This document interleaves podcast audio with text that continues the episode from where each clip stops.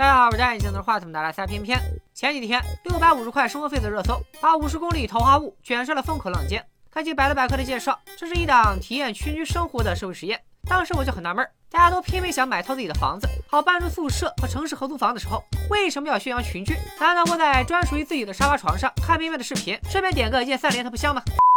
再仔细一看，哦，原来人家是在教你社交啊！行吧，自从工作以后，和小伙伴面基的机会确实变少了，没准能学点社交小技巧呢。在看了两集之后，什么玩意儿？按照节目制定的规则，一共十五个嘉宾要在京郊五十公里一个叫桃花坞的地方，只用短短的二十一天完成一次集社交、协作、投资、农家乐建设多为一体的社会实验活动。那让我们看看他们都做了些什么吧。提前声明一句，咱们只针对真人秀里这些真人扮演的角色，绝对没有上升到演员本身的意思。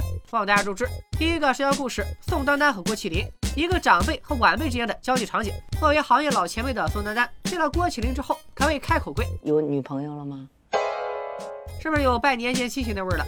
紧接着就是舒淇和郭麒麟见面。你有暗恋的人吗？现在对，大方一点啊，女孩子不喜欢这样子。你说真话，你喜欢爆裂的还是比较温柔的？你喜欢哪类型的？眼睛大眼睛小的？你先说。我我我就快裂了，我现在已经。而此时节目中，花园宝宝同款且叨叨起来没完没了的旁白出现了。表面上看，他好像在社交食物链的底端，但恰恰这样的人，可能才是掌握着焦点的社交中心。因为大家都相信，打趣他不会让他觉得被冒犯，反而能拉近所有人之间的关系。低情商的翻译就是是的先挑软的捏，死磕自己愉悦大家。可能花园宝宝觉得不够味儿，又加了一句：如果你是朋友圈里最好欺负的那个人，实际上你可能是最受宠爱的社交中心哦。这福气给你要不要？要么是我太卑微，要么是叫 PUA。未成年人可不要随便学，不仅容易伤害别人，主要还容易挨揍。在接待汪苏泷的时候，宋丹丹又换了一个套路。然后你你最有名的一个歌是哪个呢？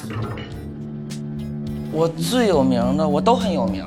说着就要汪苏泷举例子，还要唱两句。也对，年都拜完了，可不就该上台表演节目了吗？但很明显，汪苏泷就圆滑了不少，玩了命的岔开话题。你要加冰块吗，丹姐？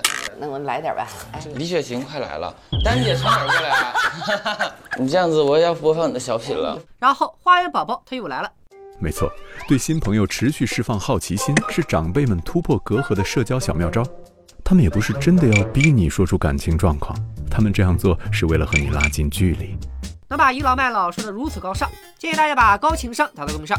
几段社会绝交小技巧讲完，余下的嘉宾也陆续登场了。内卷定义者苏芒姐姐准备了满满一车花，还特意把和花的合照放进了微信群里。结果过了十五分钟也没人理他，这苏芒可就要破防了，直接在群里 Q 人。当时的情况跟公司群里老板说完话没人搭理，又突然发了个收到回复差不多。哎，这段我是不是梦到过？苏芒这一点播，一时间各种彩虹屁直接吹上了天。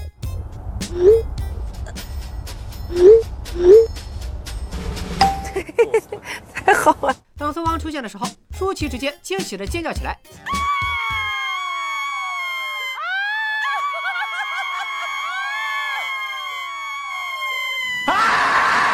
家人们先后来到了桃花坞，有的人因为没先向前辈打招呼而被原谅，有的人出门压根不打招呼，还有人因为不认识对方而误以为人家是路人。咖位低的唯唯诺诺，咖位高的盛气凌人，同咖位的就商业互吹，这是社交吗？这不是甲方招标会吗？最让我意想不到的是这四位。大家好，我们是六五零华语说唱天团。一二三，六五零发炮处，辣目杨子正跪着，脱口演员李雪琴，大喊一声不许动，辣目杨子没等发炮就玩完，耶耶！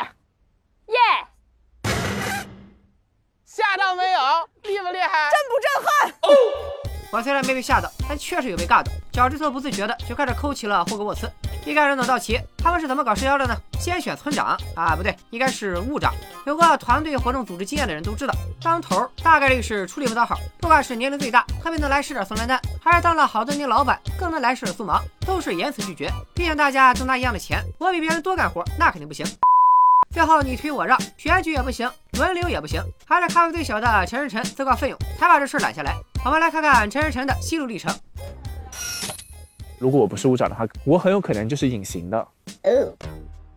我当上务长是不是有可能能够以一个更好的那个名义去服务大家，换取更多的耐心然后可以邀请大家一起做一些行为艺术作品吧。本地情商翻译机又来了。如果我不做部长，那我就只是个凑数的。那假如我做了部长，没准就能蹭一波流量，说不定还能把以前的绯闻洗白了。你瞎说啥实话？看到有人主动承担，所有人都拍手称快，可算是把这火锅给送去了。那陈晨晨能不能做好这个领头羊呢？当然，更多人的疑问可能是陈晨晨是谁？其实这个问题根本不重要，谁还好奇了，大家可以自行百度。陈部长三分打的都是响，然而连获奖感言都没说完，三口大喇叭就打断了他的施法。紧接着，一群人就被宋丹丹带着看房去了。看房之后，再开第二个会。陈部长新官上任三把火，满心欢喜的建议大家来一次自我介绍。然后主场马上就被宋丹丹完全接管。自我介绍不仅要有名字，还得有代表作和成就。你总归你是有成就的嘛？靠什么成就的？宋丹丹那个年代的人确实都是靠作品成名。他觉得能凑一桌的人都是行业翘楚，肯定有压箱底的绝活。一方面让大家互相了解，一方面也能给嘉宾做个宣传。可这话怎么听怎么像应聘的时候，HR 找你要项目 PPT 和十万加链接的感觉。而且哪怕是功成名就的老艺术家，也不可能在这种场合张口就来。老娘上过几回春晚，拿过几个影后吧。更何况桌上坐的并不都是老艺术家，还有很多刚出道没多久的新人。这种王侯卖瓜式的自我介绍，很明显不是每个人都能接受的。比如自我介绍到张翰的时候，我是张翰，演员。然后呢，在座的所有的人我都做过功课，然后我也都认识啊。没了。宋丹丹不依不饶，非要打破砂锅问到底。哪怕汪苏泷为了解围，不小心说出了当下娱乐圈的某些实话。我们都一样，丹姐，我们就是纯帅的。我们 在座各位其实很多都是靠脸进来的，丹姐。面对穷追不舍的问话，张翰也硬气了一回。我只是一个演员，就这样了。对，就是看过人就看过，没看过就没看过。就像在座很多人演的戏我也没看过，但是我知道。看到这里的时候，很多人都在说他是不是在磕自己的霸总人设？我觉得也不一定，毕竟他也确实没啥可说的。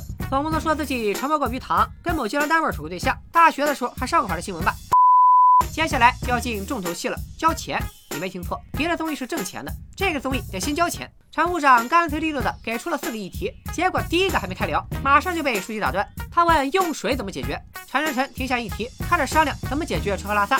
右手话还没说完，马上被第二次打断。这次是张翰问大家来的目的，船务长刚要开聊，又被苏芒第三次打断，然后可就吵起来了。有想度假游玩的，有想投资理财的，一群人除了陈晨晨，开始各抒己见，仿佛屋里坐着十四个村长和一个村民。虽然我知道这是剧本，也知道是想营造一种冲突碰撞的感觉，但除了没礼貌之外，我确实没什么其他的看法。终于，真正的话事人宋丹丹和苏芒拍板了，先凑生活费，吃饱了再说。前方没场面放松，建议大家把保护打到根本上。六百五真的不够，为什么呀？哇，你早上不喝牛奶呀？你早上不吃鸡蛋呢？我们要吃好一点的，我不能那么差的伙食啊！偏偏大学的时候，一个月的生活费才三百块钱，这六百五一天到底是怎么个花法？莫非真相正如素毛后来解释的，是一个人二十一天花六百五，都是剪辑的锅吗？反正这个会可算是开完了。村长一提一个意见，我们一直在反对。如果说第一集我感觉到了里面的尴尬，那后上线的第二集，我看完真的是感觉整个人都不好了。首当其冲一定是彭楚月崩溃那一段。本来是陈晨晨收起建着桃花坞的意见，彭楚月提议要做一间烘焙房，结果说着说着，小鹏就动情了。我其实来这里的目的就是想自愈的。呃，对不起啊。别难受啊，月月别难受。你先给他两分钟，让他静一静啊！先给他两分钟，让他静一静。我们姑且认为彭楚月的崩溃不是剧本，就是情到深处想到了一些不好的事，进而演变成了情绪失控。我也能理解成年人会在某一个点瞬间情绪崩溃，在这群体社交活动中做好自己的情绪管理，本身也是对他人的尊重。稍微换位思考一下，假如大家正在开会或者聊天，其中一个人突然在众人面前崩溃哭了起来，你的第一反应或许是这个人并不可靠，他的情绪可能会成为团队的不可控因素。当然了，彭楚月也有自己的解释，孤独是可以自理的，但是他需要碰撞，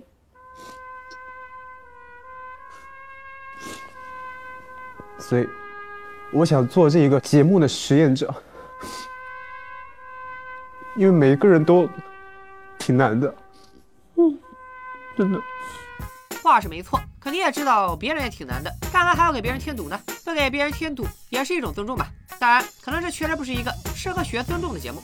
所以我聊着聊着聊着就 就有点不好意思。月月，别哭了。旁白带头打断别人的倾诉，也是没谁了。不过对于彭楚月崩溃这事儿，我觉得李雪琴看得还挺透彻的。如果孤独能够被人群缓解，那它就不叫孤独，那叫缓解的是寂寞。孤独和寂寞是有区别的。发生了这个小插曲之后，团队成员都开始自发的帮助彭楚月。部长陈晨晨的规划又一次被打断，然后这人就淡出主线了，让我们心疼小陈一秒。然而当舒淇和周也自告奋勇帮彭楚月改造烘焙房，小鹏同学好像并不领情，满脸写着拒绝。我觉得你要先试烤一下。不，这个不能烤烘焙，因为烘焙火候很重要。是啊，所以你就要试嘛。不不不，如果要真要搞烘焙的话，我直接买烘焙机了。商用烘焙烤箱只要一千二。这个这个我担心我受不了，这个我真不敢搞。调好了小鹏的心态以后，大家总算是短暂的过上了一段安静祥和的生活。我觉得这可能跟大家终于一次划分好了三个小组，不用互相尬聊了有关。就这样，周杰搞起了基建，张翰做起了商业运营，汪苏泷、辣目洋等李雪琴三个街溜子整起了 FM。不要问我陈晨晨干嘛去了，他只是一个误长，这不重要。就在我以为节目准备朝着向往的生活那样稳步向前的时候，又出事儿了。分完组之后，各房各屋都开始自己解决晚饭问题。最和谐的肯定是苏芒、宋丹丹他们，毕竟强势归强势，站到了饭桌上，人家确实有经验。但张翰、孟子义四人小组这边就比较拉胯了。到做饭的时候，可能张总是打算放下身段，跟后辈孟子义拉近一下感情，于是点名要孟子义做饭。孟子义问张翰会不会焖米饭，张翰说自己不做米饭，只是面包和面。嗨，你直接说你不会不就完了？于是孟子义又把饭给焖了。受到大伙邀请的赖冠霖出去找苏萌要饭，周野也炖了他带来的椒麻鸡。而张总呢？张总就坐下了。是的，他就坐下了。这还没完事儿，等孟子义把菜端上来，张翰的表演才刚刚开始。嗯，这么快。自己说真不错。很不错这这肠本身就不错。那我也炒了鸡蛋，炒的多嫩呀，外酥里嫩，挺好的。那当然，真棒。哇，我真的是，你就没见过煮的这么好的米饭好吗？行，给电饭锅一点掌声。浩宇张翰觉得自己是在开玩笑，但孟子一脸都拉长了。别说是对刚认识的朋友，只要对自己的老婆说这种话，我未来一个礼拜都只能是泡面了。周野过来打了个圆场，夸了几句，孟子义愉快的答应明天再做个早饭。但张翰一听来精神了。我们早上五点起来化妆，化到七点，然后做早饭。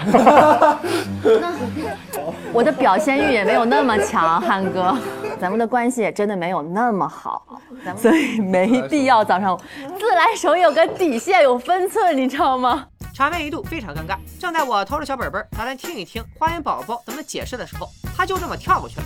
吃完饭，当然是日常开会的环节。陈晨晨定下了两个新案子：行为艺术和联欢会。行为艺术暂且按下不表，先看看他们的联欢会。在彭楚月的带领下，宋丹丹、舒淇他们决定整个舞蹈，这这把小鹏高兴的。我真的被感动到了。我觉得除了我之外的另外五个人，因为信任我，让我觉得特别的温暖。我也希望他们能够安心。能不能让人安心，我不知道。但大半夜在院子里跳舞这事儿，肯定是让宋丹丹不能安眠了。花开两朵，各表一枝。孟子义他们又在干嘛呢？前方高能，建议提前把音量调小。马路再宽再远，只要你牵就很安全。听够了。你们学校生态型表不错呀。太狠了，来自中戏的嘲笑。